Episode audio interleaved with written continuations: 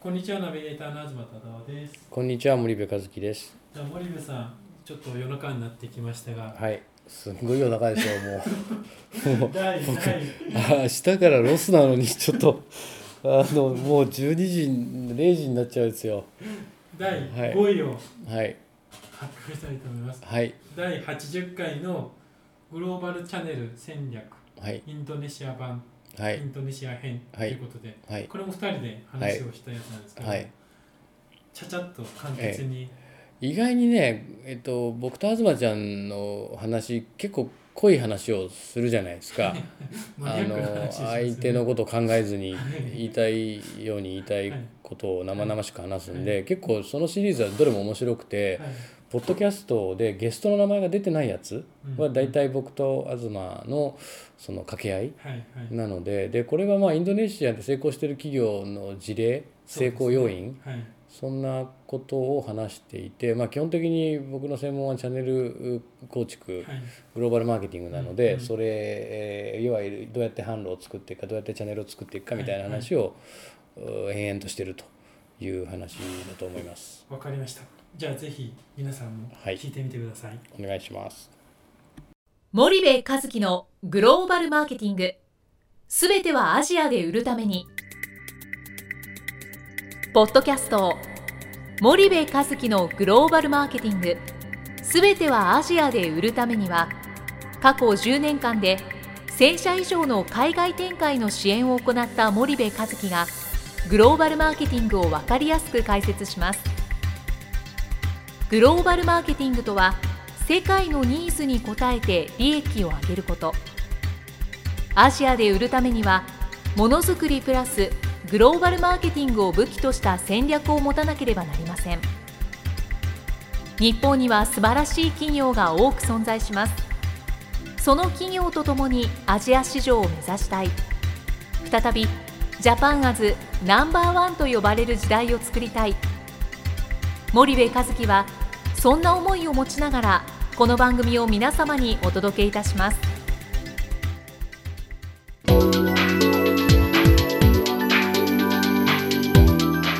こんにちはナビゲーターの東太郎です。こんにちは森部和樹です。森部さんあの前回はディストリビューターの話をインドネシアについて、うん。あのされてると思うんですが、うん。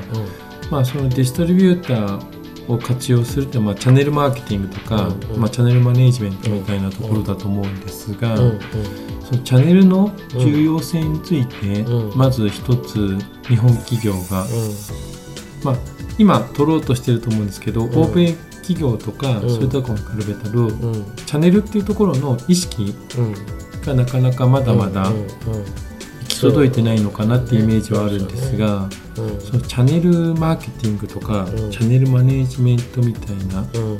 ところの概略だけでも説明いただければと思います。うん。まあ一般的に言われてるのがその、まあ、海外展開のまあその意欲の低さって、まあ、最近は高まってるのかもしれないですけど、やっぱ技術力はあるけどそのマーケティング力がないみたいうん。な、技術力と営業力はあるんだけどマーケティング力がないみたいうん。な、うんでその営業力っていうのが海外だとなかなか通じなくて、うんなんでかって言ったら日本人が日本で営業するから初めて営業力が成立するわけで。日本人がインドネシア行って、日本の営業力を発揮できるかって発揮できないわけですよね。日系企業止まりですよね。日系企業とかですよね。だから日系企業には売れるけど、追従で進出してったら日系企業には売れるけど、うんうん現地のあの企業には売れないっていうのはまさにそこで。技術力があるのに売れないいい製品作れるのに売れないってこんな悲しいことないわけじゃないですか。うんうんうん。でそもそもマーケティング力が、まあ、あの低低くて特に言うとそのグローバルマーケティングに関して言うと非常に低い、うんでさらにじゃあグローバルマーケティングを分解してもっと深い階層に入っていった時に、チャンネルマーケティングっていうのがやっぱ非常に弱くて、うん。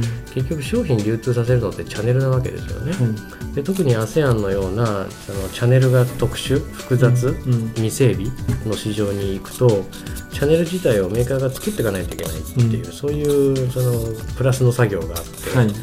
でそこに対するやっぱりそのノウハウうん。意識うん。これが全体的に低いですよね。うん。でよくわからないし難しいからとにかくいいパートナーっていう発想に陥るんですけどはい。結局はここがまあ全てになってくるので、うんうん。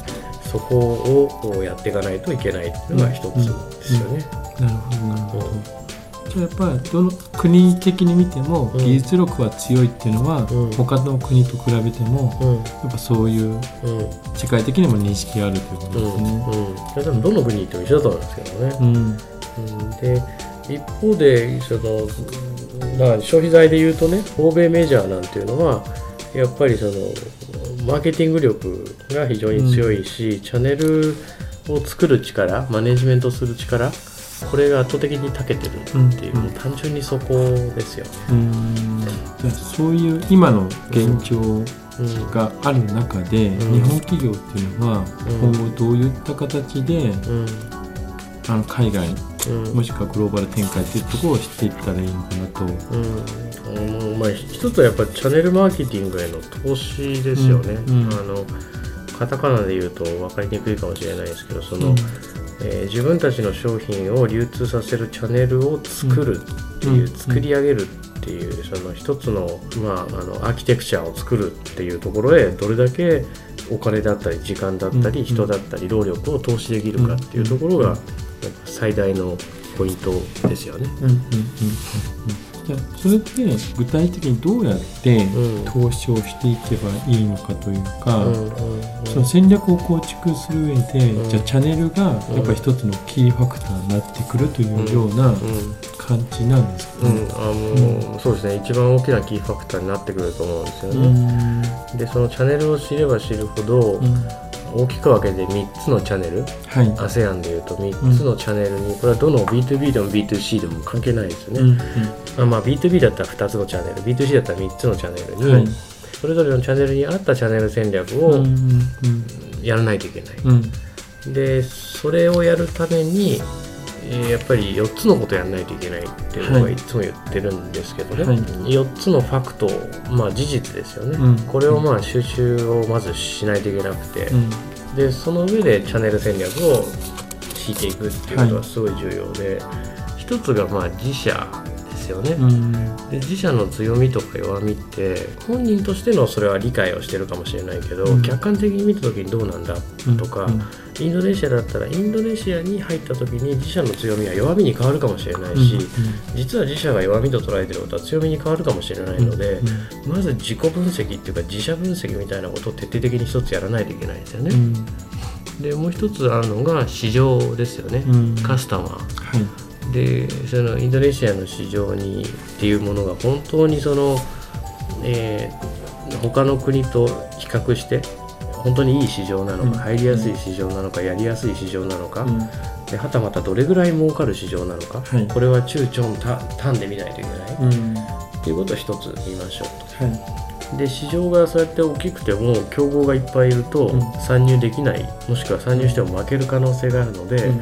その市場の競合プレイヤーが一体どれぐらい強いの？はい。どれぐらい弱いの？っていうことを一つ見ていかない、はい。で最後にその市場の流通構造がどうなっていて、うん。うん。敵がどういう流通戦略で、うん。チャンネル戦略でその市場を攻略してるんですか、はい要は自分たちの競合となる先行してる日系がどうやってるのかっていうのが一つですよね、うん。でもこれはあんまり参考にならない。はい。どっちかっていうと欧米のその市場で上位1位2位がどうしてやってるかっていうことを、うん。えーチャンネル的な観点で見ていくっていう、この自社市場競合流通っていう、うん英語で言うとカンパニーカスタマーコンペティターチャンネル、まあ、4C って呼んでますけど一般的にそのマーケティング用語で言われる 4C とは全く異なりますけどこれを見ていかないといけないと思いますけどもね。でまあ、今まではどちらかというと、その工場へのうん。投資っていう形で良かったと思うんですけど、うん。じゃあ具体的に、まあ、うん。時代がどう変わってきたから、うん今チャンネルへ投資しなきゃいけなくなったかみたいな、その分かれ目があると思うんですけど、今まではね日本の市場がでかかったわけですよ、うん。で日本で作ったものを欧米に輸出してってたわけですよね、で日本の市場がでかいがゆえにアジアでみんな作ってって安い労働力使ってアジアで作ったものを、えー日本の市場に輸入してくるっていうことをやってきたわけなので、あの根本的に ASEAN の市場なんてのはマーケットとして見てなくて生産拠点として見てたわけですよね、はい。はい。ですからマーケティングもチャンネル戦略もへったくれもなくて、うん。いかに安くていいものを作れるか。うん。それを望んでる日本の市場北米の市場欧米の市場にどうやって売っていくかみたいな、そういう観点だったんですけど今ってどちらかというとその ASEAN の市場をどうやって攻略するかみたいな話で、はいはいまあ、日本企業にとっては初体験なわけですよね。うん。ASEAN でチャンネルを作るなんていうのは。はい。でそもそも ASEAN の市場で日本製を欲しい人もしくは企業なんていうのはごくごく一部に限られてたんで、そんなに大したことはやってないんですよ今まで。でそれがマーケットに変わってきてしまったので、うん。えそこにチャンネルを作っていかないといけないですよっていうはい話で、はいどっちかっていうとその日本の市場で今マーケットシェアを持ってるでかい企業あるじゃないですか、はい。大企業。うん。この人たちが50年前なのか100年前なのか創業期に全くチャンネルがない日本市場でチャンネルを作ったっうんていうのと同じことをインドネシアでやりなさいって言ってるんうん。ですよね、うん。もしくは今ベンチャー企業が日本市場でチャンネルを一から作り直してるっていうことと同じことをインドネシアでやりなさいって言ってるだけで、うん。それやらないとチャンネルゼロなんですから、はい。当然いいものを作っても売れないですよっていうそういう話ですよね。なるほどなるほど。じゃあそれをやっぱ理解してこの 4C っていうところのうん。チャンネルを入れた 3C プラスん。はまあもう一つの C がチャンネルだっていうことですよね。でそうするとあの10年とか15年先に自分たちがどういうそのポジショニングをこの市場で取るべきなのかっていうのが自然に出てくるんですよね。はいはいはい。でここをやらないからなんかそのパートナーとかうん。わけわかんない話にその俗人的な話にうんうん。行き当たるわけで、やっぱそそこをやると15年後の自分たちのそのあるべき姿が分かってくるのでそこから戦略が初めて作れるようになってくるっていう話だと思いますけどもね。なるほど。じゃあまああまり短期的なうん。視野で捉えるよりは、うん。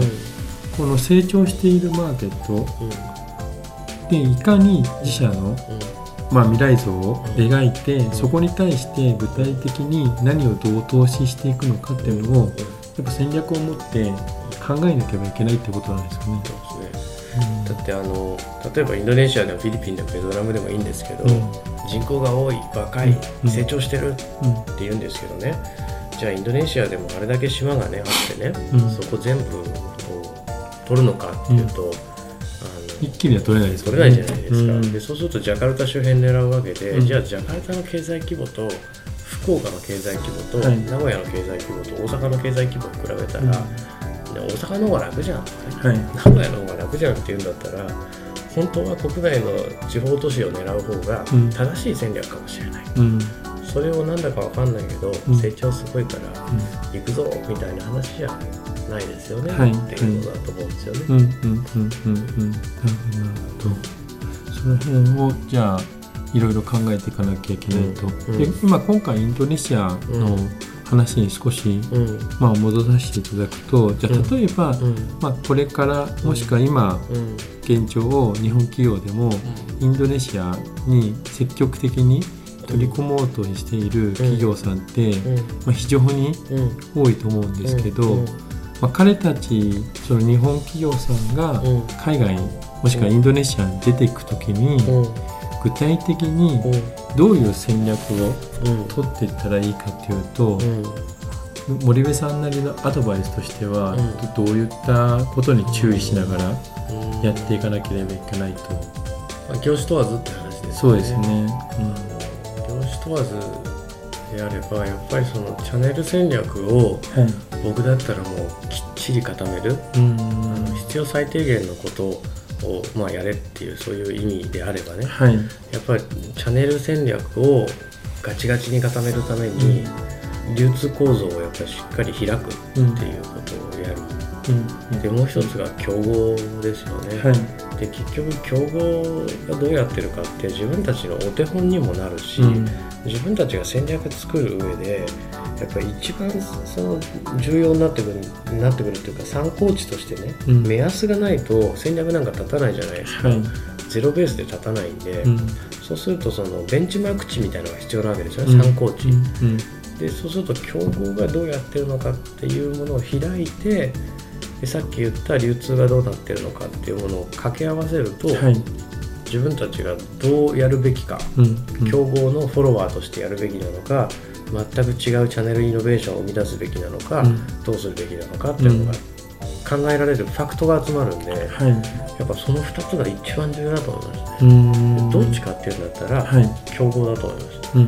競合がどうやってチャンネル戦略を実行しているのかっうん。ていうのを見る、うん。ここに尽きるんじゃないですかね。なるほど。もう少しそれを競合があってイメージがある人とない人がいると思うので、うん例えばね、はい。分かりやすいコンシューマーグッズではい。話した時うに、ん。コンシューマーグッズネスレとねはい。P&G っていう会社があるじゃないですか、はい。でネスレってどっちかっていうと食品系ですよね。はい。で P&G ってどっちかっていうとまあ非日用非食品系、日用品系ですよね、うん。でそうするとディストリビューションの戦略がまず全然違ってくるんですよ。はい。あのさっき言ったどっちともモダントレードもチェーントレードもトラディショナルトレードもえ網羅的に面で抑えていくんですよね、うん。メジャーですから。うん。けどやっぱりフードを売ってる人たちっていうのは、その食料品系ね。はい。のそのネスレなんかはディストリビューターの数が圧倒的に多いんですよ、うん。なんでかってトラディショナルトレードの、えー本当にその網の目の深くまで、うん。うん。あの本当にその名の通り FMCG じゃないですか、はい。ファーストムービングコンシューマーグッズじゃないですか、うん。食品なんて、だからそれだけのディストリビューターを使わないといけないので、うん。えー50社とか1個でこうディストリビューターを持ったりす。る、うんうん。一方でじゃあ P&G どうかっていうと10社以内とかうね、ん。全然その数で言っても違うじゃないですか、うんでそうするとやっぱり変わってくる、うん。自分たちがどっちの領域なのかによって、はい。チャンネルの取り方も変わってくるので、うんあのそんなことですかね。うん。じゃあまずそういった競合のことを、まあ、自社のカテゴリーにおける競合をきちんと見て、うん。その競合の中からうん。自社が取るべき、うん。まあ、チャンネル戦略っていうのをうん。紐解いていくっていうことがうん。非常に重要だと。うん。日経と外資で比べても多分全然違うんではい、そこを参考値に自分たちがうん。じゃあどうやるかどうできるか。うん、だと思いますけどもね。わかりました。じゃああの4回にわたってあのインドネシアはい、の、まあ、経済から始まり、チャンネル戦略までやってきたんですけども、はい。まあ、これからインドネシアにうん。出ようとしている方もしくは興味がある方っていらっしゃると思うので、うん。最後に森部さんからはい。あの一言をいただければと思うんですけど、はい。えー粘り強い5か年10か年のあの市場戦略で、あの粘り強くインドネシアにチャレンジしてもらえたらなというのが一つと、うん。あとあのコンシューマーの話で言うとジェントレードとトラディショナルトレードを、うん。あの制覇をしないんであれば、はい。インドネシアに出るメリットはあの私はあんまりないとうん。思うので、えーぜひ伝統小売流通をお頑張ってほしいなというふうに思います。で B2B もやっぱチャンネル戦略なのであの競合企業のチャンネルを開いてそこから自分たちのチャンネル戦略をどう組み立てるかっていうところにフォーカスをしていただければなというふうに思います。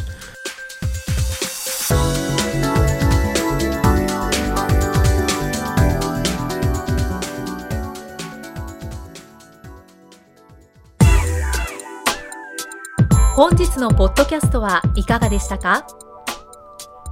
番組では森部和樹への質問をお待ちしております。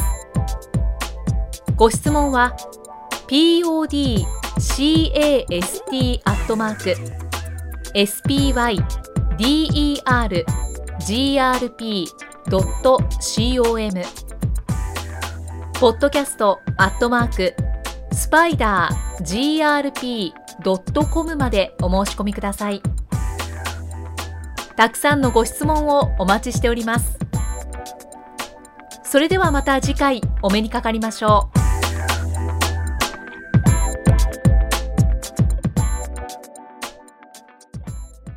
森部和樹のグローバルマーケティング。この番組はスパイダーグループの提供によりお送りしました。